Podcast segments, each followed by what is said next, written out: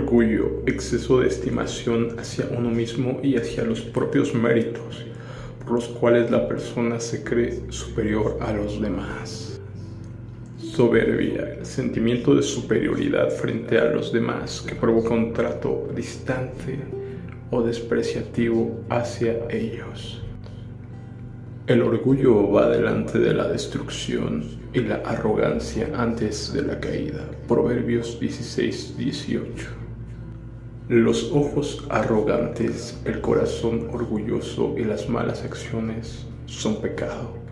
Proverbios 21, 4. El orgullo humano será humillado y la arrogancia humana será rebajada Solo el Señor será enaltecido en aquel día de juicio. Isaías 2:17. Hola a todos, bienvenidos a este nuevo episodio de su podcast favorito. Hoy como estaba tratando esta serie de podcasts en los que te comentaba que he analizado situaciones que la mayoría de, las personas solemos tener, ¿no? y son quizás una de las más complicadas de, de sobreponerse, ¿no? Te mencionaba tres principalmente, la impureza sexual, que ya hablé mucho de ese tema, de cómo muchas personas luchan con eso, con esos problemas de impureza sexual, ¿no? de todo lo que acarrea el ver pornografía, el ver a las mujeres con deseo, el ver a las personas como un pedazo de carne, ¿no? Y estar pensando todo el tiempo en sexo y cosas como esa, ¿no? Prostitución y demás. Pero después de eso te comentaba que la avaricia es algo que también domina a, yo diría que a gran cantidad de, de personas. Yo mismo he estado dominado por la avaricia, que al fin de cuentas es eso, no es querer acaparar y tener riquezas y bienes para, para uno mismo, ¿no? Pero el Señor Jesús contaba una parábola donde hablaba de un tonto que tenía grandes cosechas y decía voy a ¿Dónde voy a guardar tanto grano? Voy a destruir mis graneros y hacer unos más grandes y voy a decir que ya voy a poder descansar y ser feliz y demás, ¿no? Obviamente en esa parábola termina diciendo el Señor Jesús, tonto, esta noche vienen por tu alma. Eras la noche que, que Él moría y todo lo que estaba amasando para disfrutarlo ¿quién se lo iba a quedar? ¿Quién lo va a disfrutar todo eso? Entonces te das cuenta de la, de la avaricia que solemos tener y que al fin de cuentas no sabemos quién se lo va a gastar, ¿no?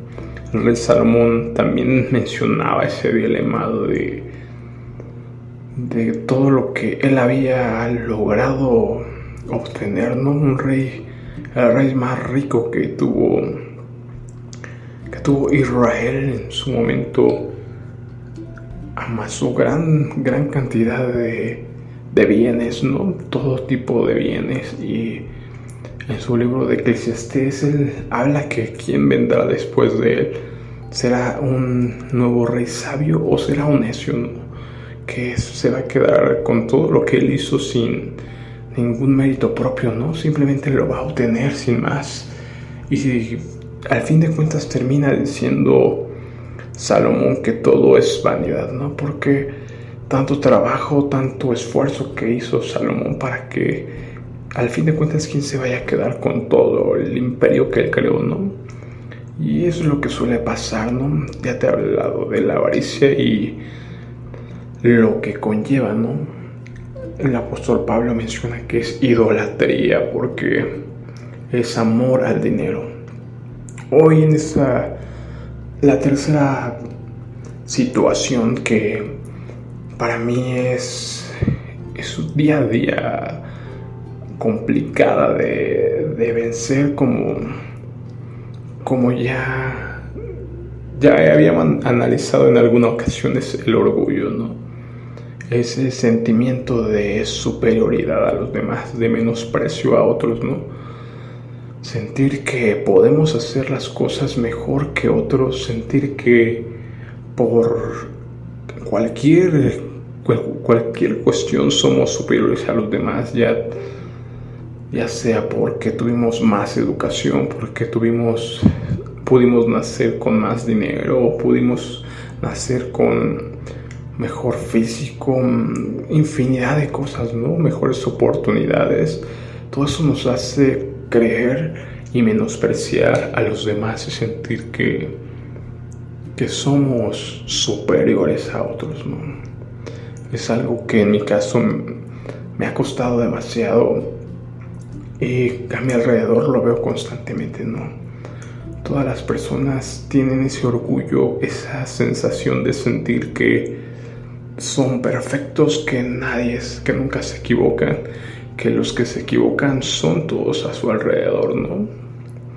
Es un problema muy grave porque como puedo verlo alrededor es lo principal que te puede alejar de Dios. A mí en mi caso fue lo principal, sentirme autosuficiente, sentir que era inteligente, que yo podía conseguir las cosas por mí y que iba a triunfar, ¿no?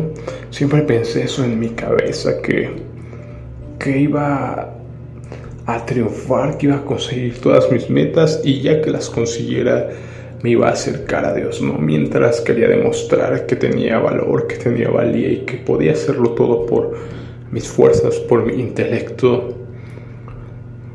Y así, ¿no? Es cuando vemos lo que habla Dios, como Dios detesta a los orgullosos, Dios se aleja de los orgullosos. O sea, el orgullo es algo terrible que nos separa de Dios. Ya te lo he explicado que hasta que pude humillarme y aceptar que sin Dios no era nada fue cuando pude notar esa cercanía de Dios conmigo, pude romper esa barrera que estaba que me estaba separando de Dios y pude comprender todas las cosas que te he hablado, todas las cosas que he puesto en práctica y que me han llevado a tener una vida diferente, una vida completa, ¿no? sin esclavitud, sin sentirme atado al dinero, sin sentirme atado a cualquier tipo de visión, ¿no? Y saber que hay un fin mayor a todo esto, ¿no? ¿Cómo, cómo trabajar todo esto del orgullo, ¿no? Pues el apóstol Pablo menciona que ninguno se sienta más, más de lo que realmente es.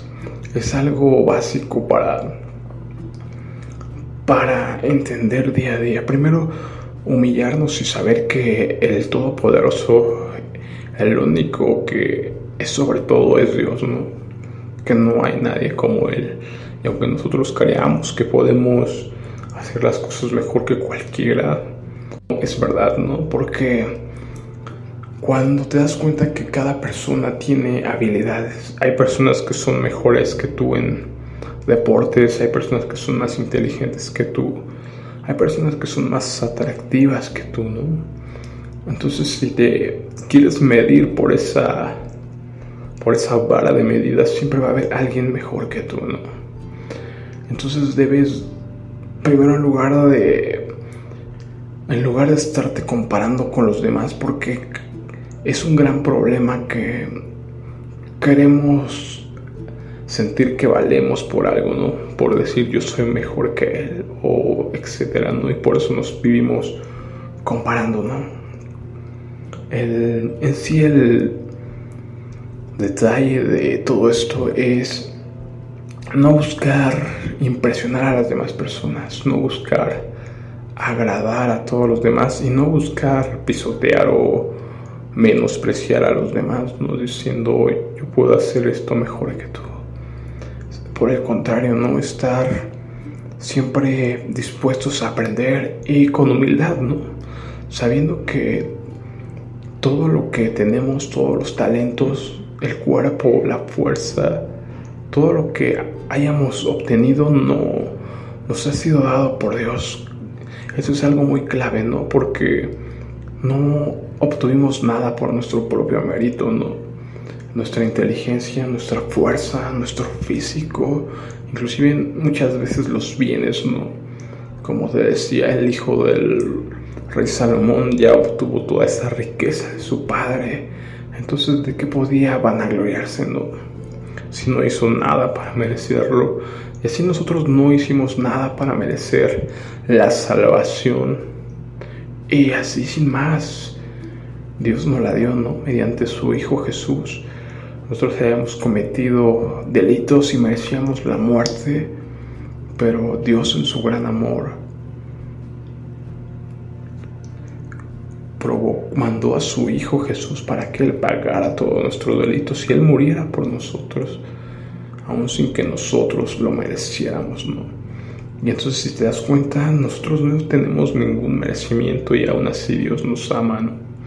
Entonces, algo clave que que te va a funcionar para sobreponerte al orgullo es el agradecimiento, ¿no?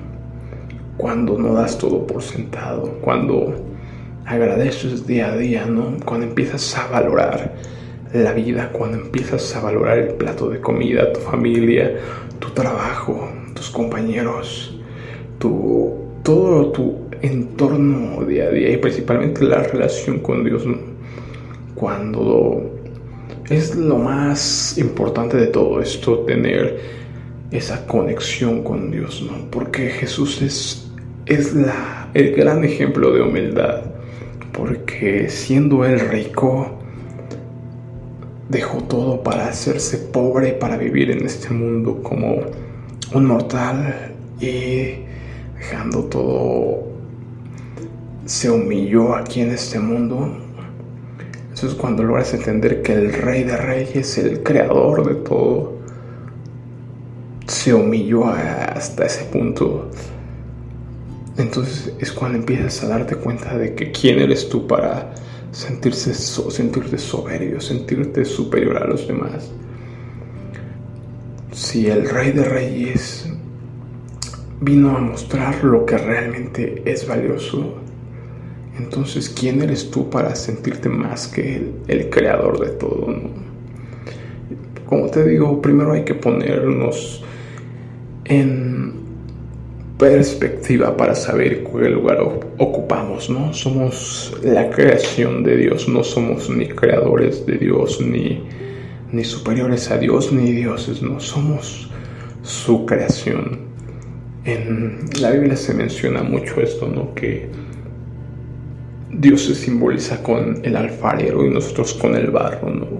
Como siendo barro vamos a, a reclamarle al alfarero, ¿por qué me hiciste olla? ¿Por qué hiciste esto? El alfarero tiene el derecho y el poder de deshacer esa olla y volver a formar otra cosa, no lo que él quiera. Entonces debemos estar agradecidos porque Dios nos toma en cuenta porque no, no hicimos nada para merecer nada de lo que tenemos. Y aún así nos ha dado la salvación, nos ha dado esa oportunidad para que podamos ser copartícipes con Jesús en su reino. Eso es maravilloso, ¿no? Entonces tenemos que vivir eternamente agradecidos. Y en base al agradecimiento, en base al saber que todos fuimos creados por Dios y que no nadie es superior a los demás, que no nos sentamos más de lo que realmente somos. Entonces con base a eso vamos a ir venciendo ese orgullo, ¿no? Vamos a ir eh, tomando nuestro lugar que nos merece, Un lugar de apoyo, un lugar de servicio. Cuando Jesús, sabiendo que tenía esa, esa identidad, porque también mucho de lo que hacemos es por nuestra falta de identidad, pero Jesús, sabiendo quién era, no le tembló nada para poderse hincar y lavar los pies a sus, a sus discípulos, ¿no? Y nosotros, por nuestras inseguridades, por lo que queremos proyectar, porque nos sentimos dignos y superiores a los demás, seríamos incapaces de hacer algo como eso, ¿no? Pero al fin de cuentas te da te llegas a la resolución de que todo eso es inseguridades en el interior, no es simplemente pantallas que buscan camuflajear lo que realmente está dentro, ¿no? Que nos sentimos inseguros, nos sentimos inferiores a los demás y por eso no nos atrevemos a reconocer que nos equivocamos, no nos atrevemos a reconocer que otra persona haría las cosas mejor que nosotros, ¿no?